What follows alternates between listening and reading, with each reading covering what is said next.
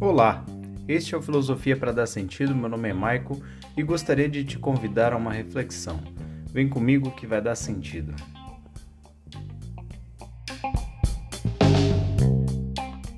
Bom, quero voltar a produzir os podcasts diários e vou partir da ideia de um amigo que pediu para eu fazer uma fala sobre o, o livro Mundo de Sofia, que para muita gente é, tem uma experiência muito boa, para outras pessoas uma experiência razoável, mas foi um evento importante durante a minha faculdade de filosofia. Eu lembro que muita gente mencionava, comentava, que havia muita comoção em relação ao que representava esse livro para muitos dos estudantes do curso de filosofia.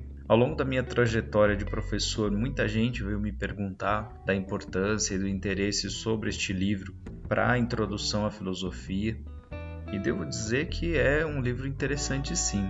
E traz informações significativas. Como eu vi outro dia num canal bem interessante na internet, o Jostein Gaarder, que é o escritor um norueguês que publicou em 1986 o livro, é prova viva de que é possível viver de filosofia, é possível produzir uma obra criativa, interessante, publicada e republicada e traduzida em muitas línguas.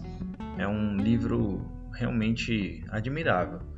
O feito que o mundo de Sofia representa para o mundo da filosofia é muito grande.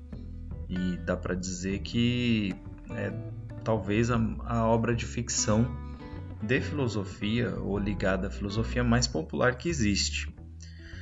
Pode ser que outras obras tragam informações interessantes, importantes, relevantes de filosofia, tragam referências potentes de filosofia, mas essa é extremamente marcada, não é? Como uma obra que parece um curso de filosofia. Então, para muita gente é uma porta de entrada bem interessante. E juro que está sendo uma experiência muito interessante retomar a leitura desse livro que eu li faz uns 20 anos, faz muito tempo. E eu mal lembrava de alguns detalhes. Foi curioso retomar um pouco essa leitura e deixar aqui que sim, é uma recomendação, é um livro que vale a pena ser lido para introdução à filosofia, sim.